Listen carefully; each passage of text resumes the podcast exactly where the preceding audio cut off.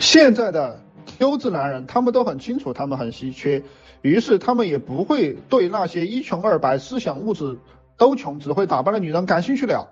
所以，如果你想要更了解男人的心理，三百九十八，七号去听陈老师的课。现在群里也有一些老师在给你们讲这个知识。所以，无论这些女人以及社会再怎么鼓励男人给女人掏钱讨好女人，现在的优质男人、有钱男人都理智起来了。现在的优质男人不愿意做冤大头了，特别是优质男人，他们更明显的、清晰的认识到这一点。所以，在这个地方也告诉各位女同胞，别沾沾自喜，你那个男人给你花多少钱，也许花的就是他的老婆本。就比较笨的男人才会猛给女人花钱，实际上智商不到位才会给你猛花钱。其实他也没有多少钱，就那么点老婆本。花多了，他最后他没得到，你跑了，小心血光之灾。